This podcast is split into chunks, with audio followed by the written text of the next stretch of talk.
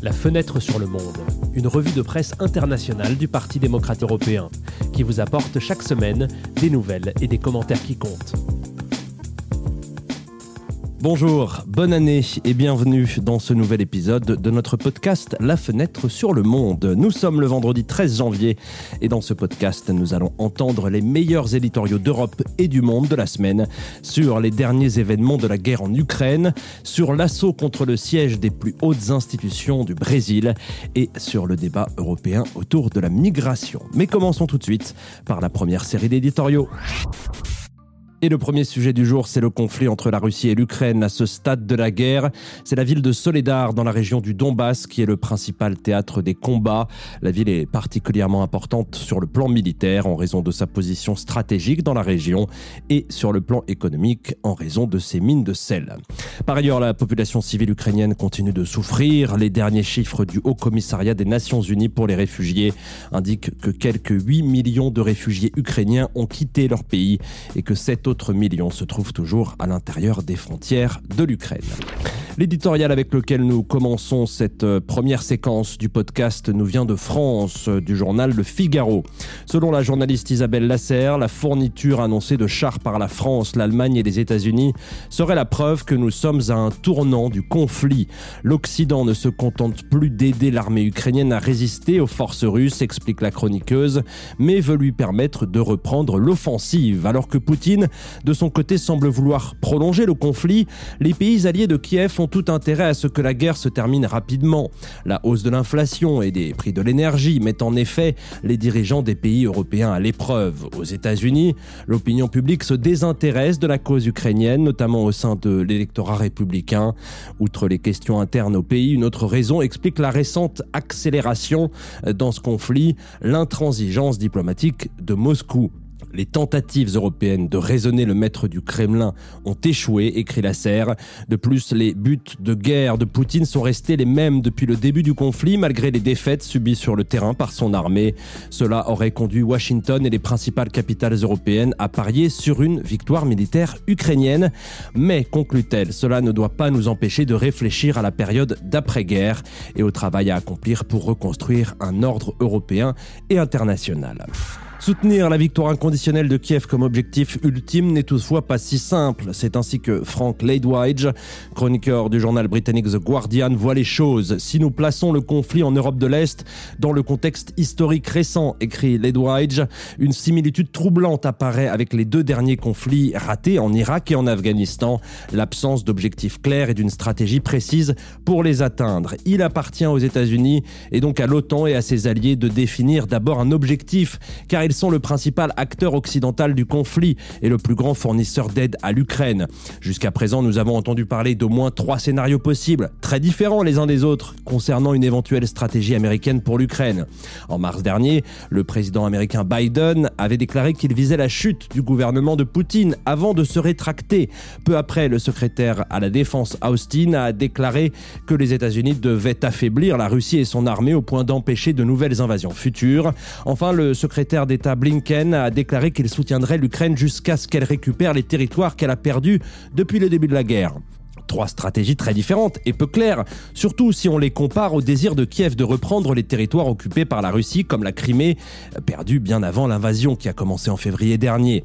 La définition d'un objectif clair et l'élaboration d'une stratégie pour l'atteindre permettraient aux alliés occidentaux de calibrer une série de plans et de délais en ce qui concerne l'aide. Dans le même temps, elle donnerait à l'Ukraine des certitudes sur la manière de planifier ses futures opérations militaires, limitant ainsi le risque d'une éventuelle défaite. L'importance d'objectifs et de stratégies de guerre claire peut ne pas être évidente dans les premiers jours d'une campagne militaire, conclut euh, le chroniqueur, mais cela devient évident avec le temps. Nous ne pouvons pas courir le risque, dans une cause juste comme celle que nous menons, de nous retrouver avec une guerre sans point final clair. Nous clôturons cette première partie de l'épisode en passant dans les pages du journal allemand Der Spiegel. Pour l'historien Yuval Noah Harari, l'attaque de la Russie contre l'Ukraine montre que si nous considérons la paix comme acquise, nous la perdrons. Pour l'historien, les années qui ont suivi 1945 ont montré que la guerre n'était pas une fatalité mais une décision humaine. Bien que les conflits régionaux et locaux aient été relativement fréquents, les États ont rarement eu recours à la force pour déplacer leurs frontières et aucun pays n'a été rayé de la carte à la suite d'une guerre. La nouvelle paix n'est pas le résultat d'un miracle divin, explique Harari. C'est le résultat de décisions collectives et de collaboration.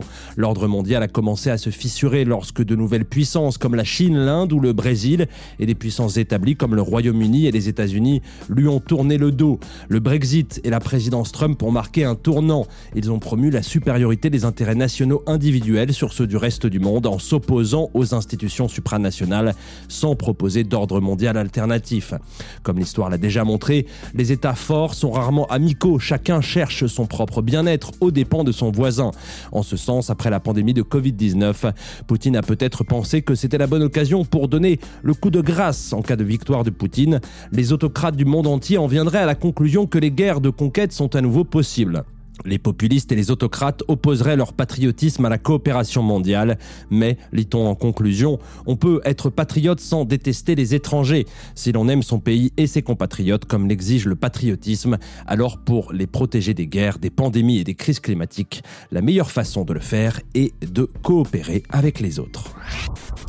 Traversons l'océan pour cette seconde partie et partons au Brésil. Le 8 janvier dernier, les sièges du Parlement, de la Cour suprême et du Palais présidentiel ont été pris d'assaut par quelques 15 000 partisans du président d'extrême droite Jair Bolsonaro, qui venait d'être battu aux élections.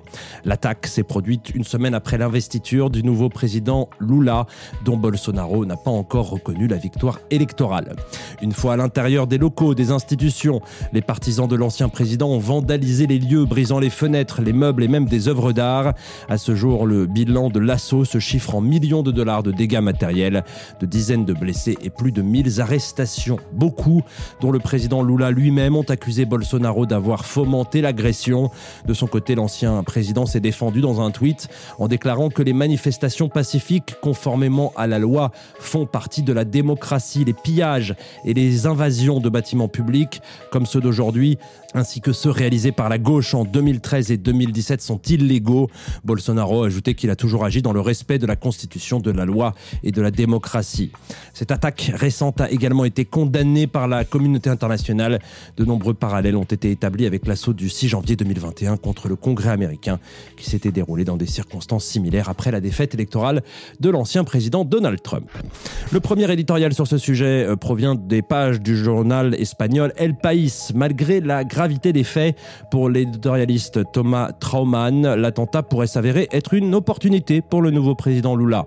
Une opportunité d'élargir son éventail d'alliances et de coincer le radicalisme bolsonariste. Lula a remporté l'élection avec seulement 0,9% de voix de plus que Bolsonaro, héritant ainsi d'un pays fracturé. Mais selon les sondages cités dans l'article, environ 90% des Brésiliens ont une opinion négative de l'assaut des bureaux institutionnels. Les citoyens ne sont pas les seuls, même les politiciens proches de l'ancien président, dont le président de la Chambre des députés, Arthur Lira, ont condamné cette attaque, une condamnation également réitérée par plusieurs gouverneurs liés à Bolsonaro. La preuve qu'après le 8 janvier, être proche de Bolsonaro est devenu politiquement toxique. Il semble donc que malgré leur opposition à Lula, les adversaires de ce dernier font tout pour se distancer de l'agression et de l'ancien président lui-même. Les groupes de droite et de centre-droit qui rejettent Lula mais qui sont démocrates pourraient être poussés vers une option plus modérée, spécule M. Traumann. Si tel était le cas, Lula pourrait obtenir suffisamment de soutien pour annuler certaines des réformes de son prédécesseur, comme euh, le feu vert que ce dernier avait donné à la déforestation de vastes zones de la forêt amazonienne. Les manifestations à Brasilia étaient censées porter atteinte à la gouvernabilité de Lula, conclut le journaliste, mais en pratique, elles ont porté atteinte à la crédibilité de Bolsonaro. En revanche, l'analyse des historiens Olivier Compagnon et Anaïs Fléchet, publiée dans le journal français Le Monde, est d'une toute autre tournure pour les deux historiens. Les événements récents sont la preuve de la fragilité du pacte démocratique établi au Brésil après la chute de la dictature en 1985. Une crise qui vient de loin, explique-t-il, qui a commencé avec les manifestations de 2013 et qui a culminé avec l'élection de Bolsonaro en 2018. Durant ces quatre années de mandat, l'ancien président s'en est pris à plusieurs reprises au tribunal fédéral aux institutions, et a finalement remis en cause la validité des élections de 2022. La police militaire a également fait preuve de complaisance à l'égard des insurgés. Sur les images de l'émeute, on peut en effet voir des policiers escorter la foule ou prendre des selfies avec les émeutiers.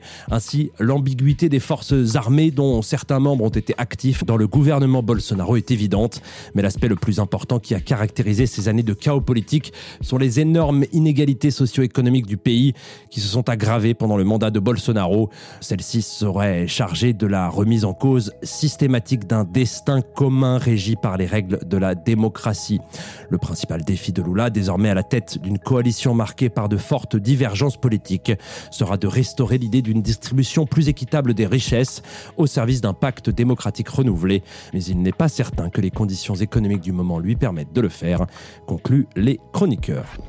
Le dernier éditorial sur les événements brésiliens provient des pages du New York Times. Bien que l'attentat ait peut-être porté un coup irrémédiable à la figure politique de Bolsonaro, il pourrait encore comporter des risques pour Lula.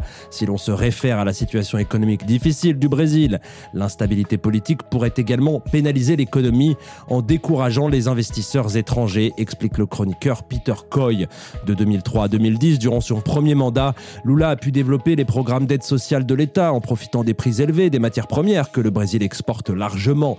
La situation économique mondiale actuelle est toutefois complètement différente. Les prix des produits de base s'effondrent en raison des attentes d'une récession économique mondiale. En outre, la Banque centrale du Brésil a également augmenté ses taux d'intérêt afin de limiter l'inflation qui est aujourd'hui à 6%. Lula est donc pris entre deux feux. D'une part, il doit faire preuve de responsabilité fiscale afin de ne pas effrayer les investisseurs. D'autre part, il doit dépenser l'argent public pour satisfaire l'opinion publique. À cela s'ajoute le fait qu'une grande partie des investisseurs nationaux potentiels du Brésil soutiennent Bolsonaro.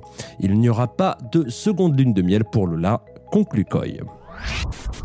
Changeons complètement de sujet dans cette troisième partie et parlons immigration. La rencontre entre la première ministre italienne Giorgia Meloni et la présidente de la Commission européenne Ursula von der Leyen a été l'occasion de parler de la gestion des migrants arrivant en Europe. Maurizio Ferreira, dans les pages du quotidien italien Corriere della Sera, nous en parle. L'actuel règlement de Dublin pour la gestion des migrants a créé une situation de violation systématique des droits de l'homme qui a également été signalée à plusieurs reprises par la Cour européenne des droits de l'homme.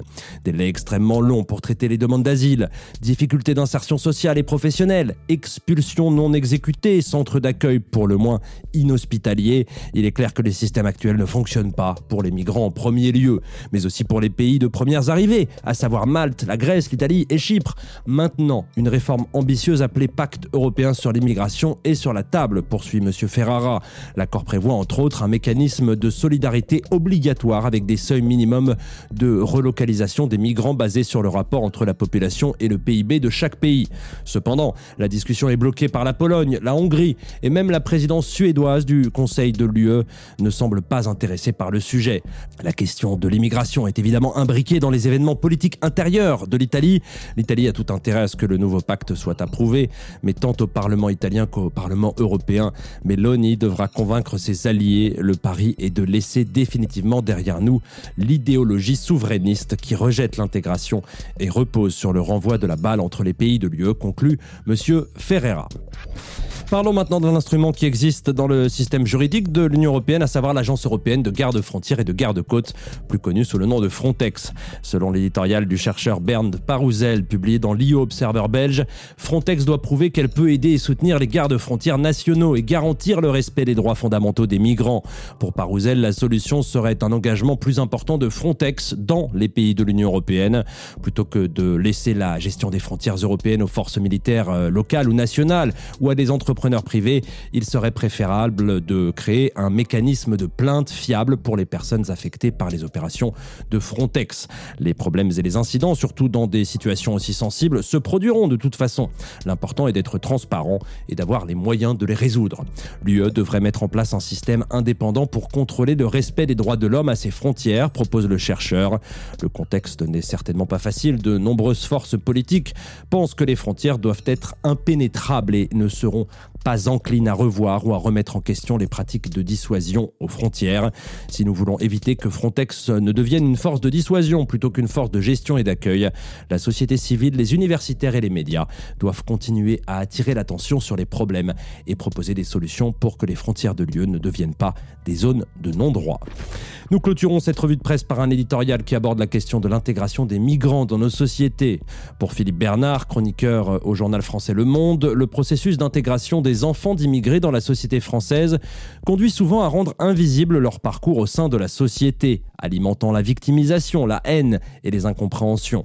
D'après une étude menée par deux instituts de recherche en 2016, 26% des enfants d'immigrés maghrébins occupaient des professions intermédiaires, moyennes ou supérieures, c'est-à-dire qu'ils travaillent dans les hôpitaux, les écoles, les syndicats et les forces armées. Ce sont ces derniers qui sont trop souvent passés sous silence, ce qui crée également une ambiguïté autour du mot intégration.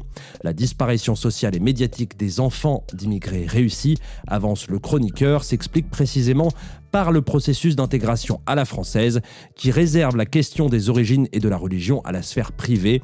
On ne peut qu'imaginer, conclut l'article, ce que pourraient donner les propos de l'écrivain Michel Houellebecq, selon lequel le souhait de la population française d'origine n'est pas que les musulmans s'assimilent, mais qu'ils cessent de voler et d'agresser, ou, autre bonne solution, qu'ils partent. Voilà, c'est la fin de cet épisode de notre podcast. Nous vous remercions de nous avoir suivis et nous vous donnons rendez-vous la semaine prochaine avec de nouveaux éditoriaux d'Europe et du monde entier. La rédaction de cette semaine a été réalisée par Daniel Eruzza et au micro c'était Antoine Lheureux. À très vite.